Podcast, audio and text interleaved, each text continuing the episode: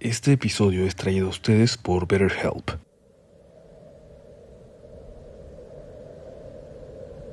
Se han encontrado con amigos luego de muchos años de no verse.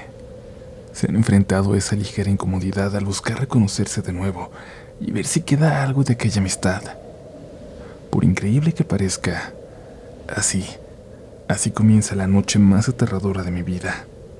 La noche en que, con pruebas, empecé a creer en fantasmas.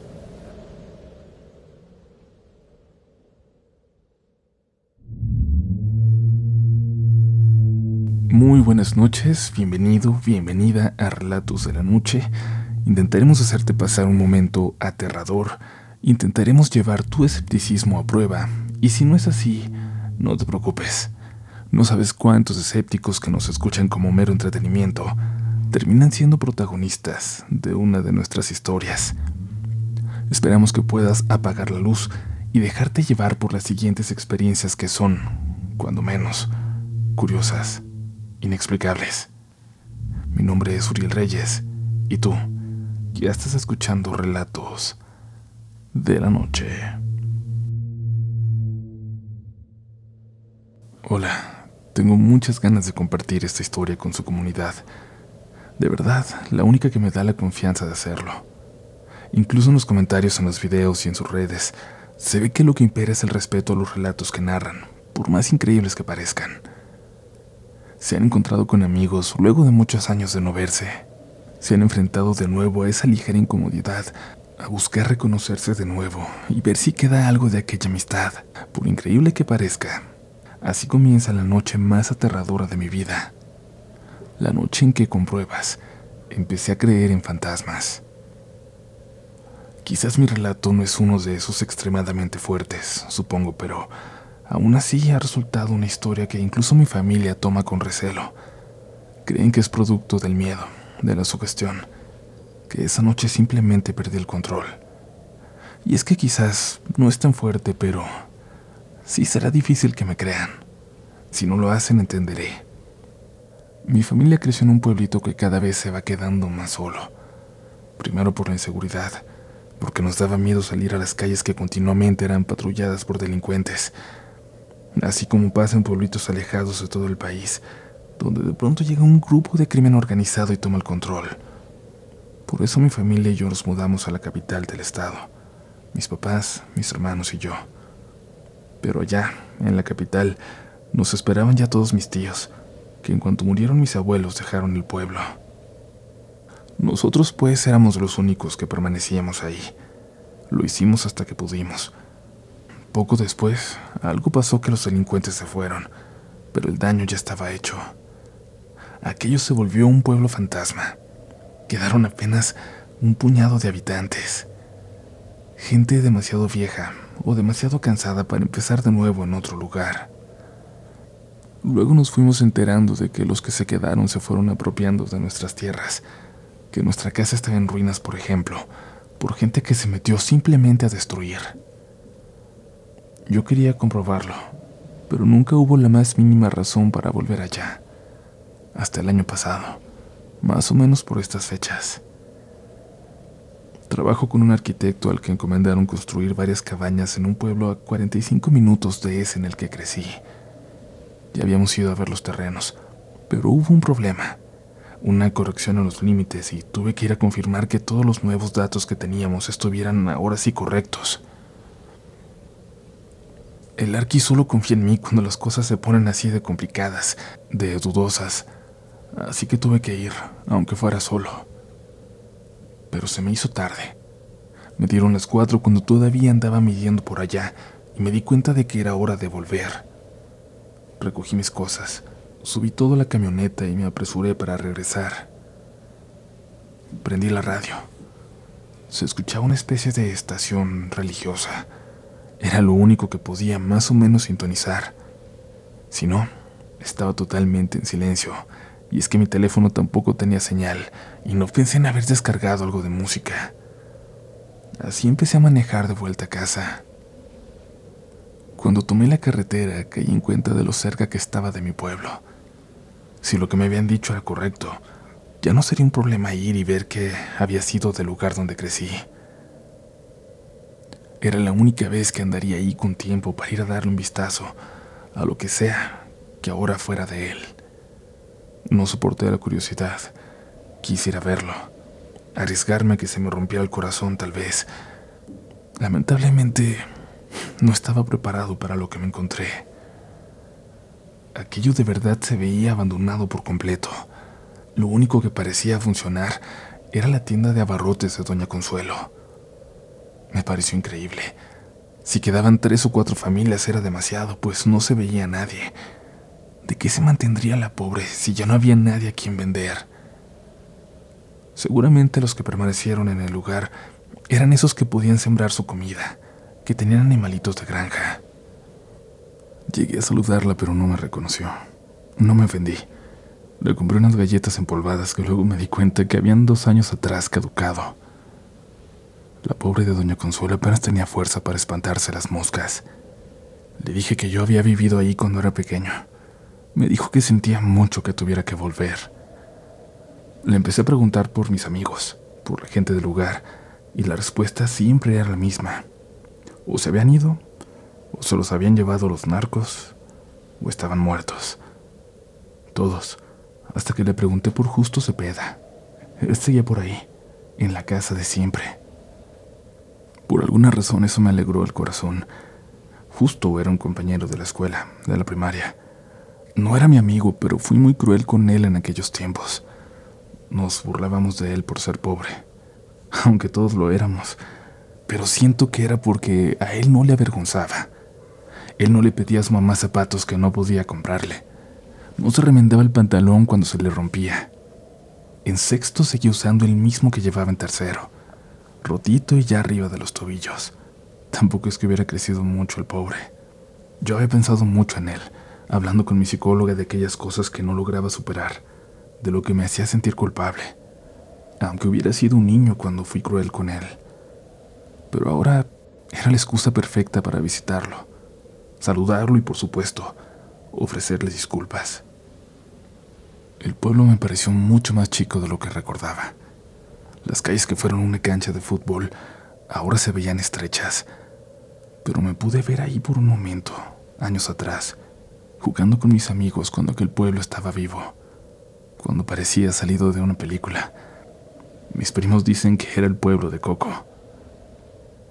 Ya no quedaba nada. Las casas estaban derruidas, sin techo. De algunas nada quedó. Pasé por la escuela, por lo que fue la escuela. Luego tomé aquel camino que llevaba por entre los árboles para terminar en campo y al final en una casita, la de Justo y su mamá. El campo estaba más abandonado que el pueblo. El maizal parecía más alto que yo. A lo lejos, un espantapájaros resguardaba la siembra. Me pareció curioso que estuviera vestido de mujer Parecía que hacía mucho que ningún carro entraba por ahí. En medio de aquel camino la hierba era muy alta, solo en medio. Dejé mi camioneta varios metros antes para llegar caminando, para no asustarles.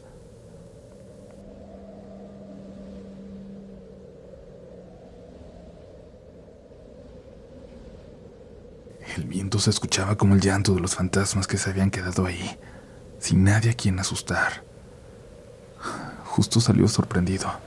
Estaba igualito y reconocí esa cara de susto al verme, aunque ahora seguramente no tenía idea de quién era yo. Lo saludé. Le dije mi nombre. Se quedó extrañado por un momento, como preguntándose por qué estaba ahí. Le dije que había visitado el pueblo para ver qué quedaba de mi casa, que doña Consuelo me había dicho que él estaba ahí. No entiendo por qué, pero le dio gusto verme. Parecía que disfrutaba que hubiera alguien más ahí con él, que alguien se acordara de que él existía.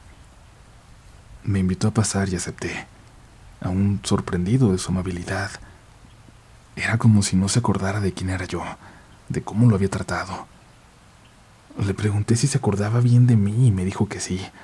Hasta me contó de aquella vez cuando a él y a su mamá se les rompió una cajita con verduras que llevaban, de cómo cuando todos se reían, yo fui el único que decidió ayudarles y los acompañé hasta su casa ayudándoles a cargar entre los brazos todas las verduras que pude.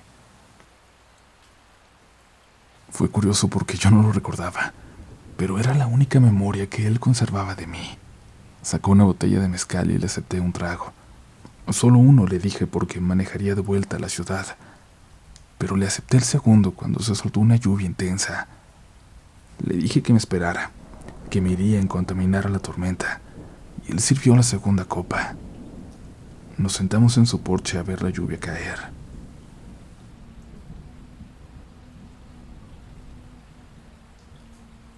El viento entre la tormenta seguía escuchándose cada vez más como como un llanto. Estuve a punto de decir algo, pero justo lo ignoró, así que lo hice yo también. Al menos intenté hacerlo. Sin darme cuenta, nos dieron las ocho de la noche. Los mezcales siguieron fluyendo. Le pregunté a Justo si no recordaba lo malo que había sido con él, cómo me burlaba junto a los demás. Me dijo que sí, pero que hacía mucho tiempo que había decidido dejarlo atrás, perdonarnos. Dejó de tenernos coraje cuando se encontró a Francisco, el peor de todos nosotros, un supuesto amigo que en realidad nos causaba terror. Yo no sabía qué había sido de él. Le pregunté dónde se lo había encontrado. Si le soy sincero, en ese momento pensé que estaba a punto de contarme una historia normal, de esas que solemos escuchar. Que al más malo de la escuela te lo terminas encontrando en la calle ya, que le fue mal. A veces hasta pidiendo dinero en las banquetas, perdido en las drogas. Una historia que ya había escuchado sin duda, pero no. Justo estaba por contarme algo muy distinto. Comunidad, ¿les ha pasado que cuando se acuestan por la noche e intentan dormir, su cerebro empieza a repetirles todos los pendientes, todos los problemas, todos esos pensamientos que nos llenan de intranquilidad e incertidumbre? Una buena forma de hacer que esos pensamientos se vayan es hablarlos, y la mejor forma de hablarlos con un propósito, con una guía, es hacerlo en terapia. Con ella podremos salir de esos ciclos negativos y encontrar esa ansiada paz mental y emocional. De forma personal les digo que es la mejor forma de aprender a manejar esos pensamientos que nos dejan sin dormir y de aprender las herramientas para ser nuestra mejor versión. Si estás pensando en iniciar este proceso, inténtalo con BetterHelp, visitando hoy betterhelp.com diagonal relatos para que obtengas 10% de descuento en tu primer mes. betterhelp.com diagonal relatos. Te dejo el link en la descripción del episodio y continuamos con relatos de la noche. Algo que pasó poco después de que yo me fuera del pueblo, cuando teníamos 14 años. Francisco se estaba juntando desde meses atrás con esa gente mala, de la que paseaban camionetas dejándose ver fuertemente armados. A mí ya no me tocaron las amenazas de las que me contó justo, las que hacía incluso a sus amigos, a sus padres, que ahora sí lo iban a respetar, que se iría a conocer las camionetas y que cuando volviera iba a poner orden en ese maldito pueblo y un día se subió y simplemente se fue con ellos. Dicen que al parecer, como sentía que tenía que demostrar que era fuerte, se les puso de tú a tú. Le dijeron que era muy bravo, que eso le iba a llevar lejos. Se fue con ellos y ya no volvió. Luego lo empezaron a buscar sus papás y entre la gente que quedaba en el pueblo. Francisco era un niño problemático, pero un niño aún a pesar de todo. Y el que lo encontró fue justo, semanas después de que habían dejado de buscarlo. Él había ido a un poblado cercano, donde aún les quedaba familia, donde siempre había algo de comida para ellos, cuando a él y a su mamá ya no les quedaba nada. De regreso con su itacate, decidió cortar camino por el monte. Puede dar miedo, pero no a gente como él, acostumbrada a recorrerlo de noche. Además iba con su perro. Pero de pronto este comenzó a llorar, a ladrarle algo al frente. Justo llevaba una linterna que apenas alumbraba. La apuntó hacia arriba, hacia los árboles, hacia donde seguía ladrando su perro. Allá estaba colgado lo que quedó de Francisco, colgando de una pata, dijo justo. Parecía que tenía semanas ahí. Sin entrar en detalles, me dijo que en la autopsia salió que, antes de morir, le hicieron algo para que se le quitara lo bravo. Le dolió mucho verlo así, a pesar de todo lo malo que fue con él. Dice que fue en ese momento cuando se dio cuenta de lo frágiles que somos todos, y que en el fondo éramos todos unos niños asustados, incluso cuando fuimos tan malos con él. Por mí, todo perdonado. Solo falta que te perdones tú, me dijo mientras empinaba otra copa de mezcal.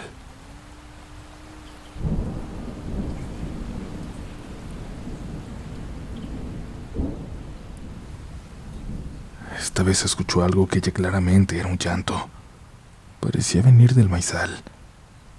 Le pregunté si todo estaba bien y me dijo que sí, pero que mejor entráramos porque ya estaba haciendo frío. Intentó abrir otra botella, pero le dije que no, que estaba bien así, que prefería un café para poder salir de ahí en cuanto la lluvia calmara. Me lo preparó no sin antes burlarse de mí. Me dijo que se me había olvidado ya cómo llovía en el pueblo como si quisiera borrarlo del mapa. No va a calmar hasta entrada la madrugada. Tú ponte cómodo, me dijo. Mientras me tomaba el café, él se quedó dormido, hablando solo. Pensé que no me vendría mal a mí dormir una media hora también. Ya no me sentía mareado, pero quería estar listo para manejar. Acomodé algunas ollas en las cuatro goteras de la cocina y me senté en un silloncito roto que tenía junto a la ventana. Un rayo cercano cimbró la casa de pronto y me despertó. Sentí como si hubiera caído unos metros de la casa nada más. Me asomé por la ventana para comprobar que seguía lloviendo tan fuerte como desde hacía horas. En el teléfono aún nada de señal. En casa ya estarían preocupados por mí, así que contemplé salir de ahí a pesar del mal tiempo. Un relámpago iluminó todo afuera. A lo lejos, por el camino que yo había llegado, es entre el maizal, pude ver una silueta que se acercaba. Chiquita, encorvada. Quizás solo lo había imaginado, pensé, pero un nuevo rayo la dejó ver de nueva cuenta, acercándose.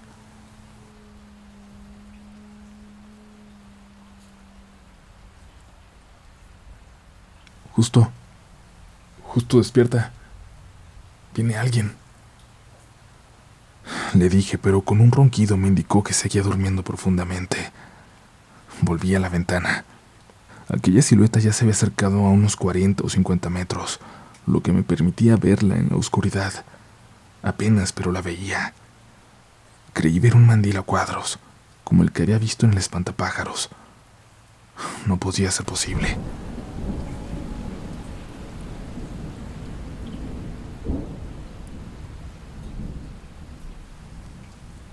Y ese llanto. ¿Era eso que se acercaba? ¿O era el viento que no dejaba de soplar así? Ayúdenme. Ábreme, que está lloviendo. Esa voz. Creí reconocerla por un momento. Dios santo. Solo era la mamá de Justo. Quién sabe de dónde venía esas horas. Y yo había sido un tonto que ni siquiera le había preguntado por ella. Seguro venía de otro pueblo, de con su familia. Me acerqué a la puerta. Estaba a punto de abrir. Pero el llanto que había rondado tanto tiempo me resonó de nuevo en la cabeza. Estaba allá afuera. Algo andaba ahí. La casita no tenía luz, así que a oscuras busqué tientas a justo. Había dejado de escuchar sus ronquidos. Finalmente lo encontré. Le dije que venía su mamá, que saliéramos a ayudarle. Eso no es mi mamá. Mi mamá tiene años muerta.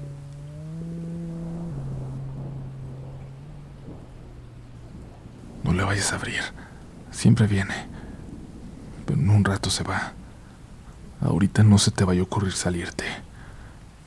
Me costaron unos segundos de silencio asimilar lo que me acababa de decir. Asimilar lo que justo creía que estaba pasando. Y es que eso era normal en la gente de pueblo, ¿no?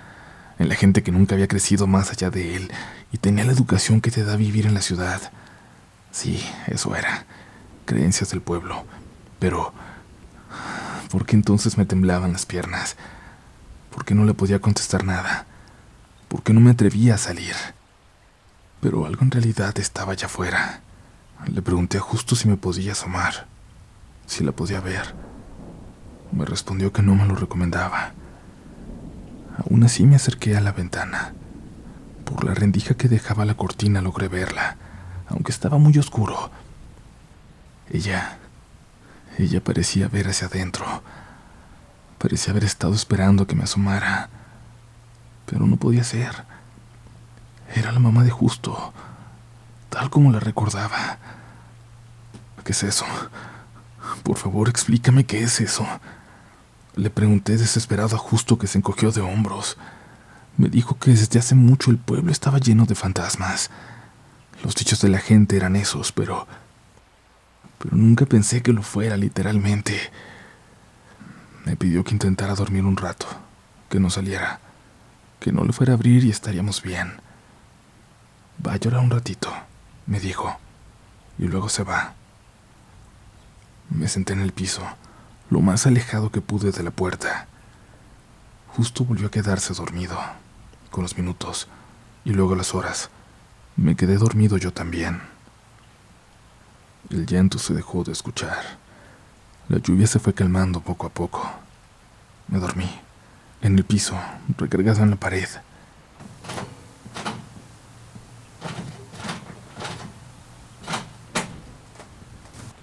Me despertó el sonido de la puerta, pero justo seguía dormido.